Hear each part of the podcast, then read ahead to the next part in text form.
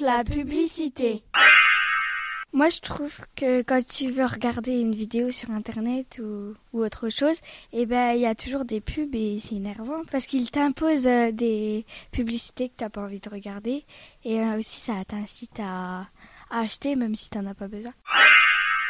Bah, en fait, quand t'es en train de regarder euh, la télé ou une émission, euh, ça te met la pub et des fois ça coupe euh, des phrases et ça reprend jamais au même moment. C'est un peu embêtant. Je suis pour parce que s'il n'y avait pas de pub, on saurait pas les promotions et tout. Mais maintenant on peut aller les regarder sur internet, mais on n'a pas tous internet, donc c'est bien les journaux, les publicités.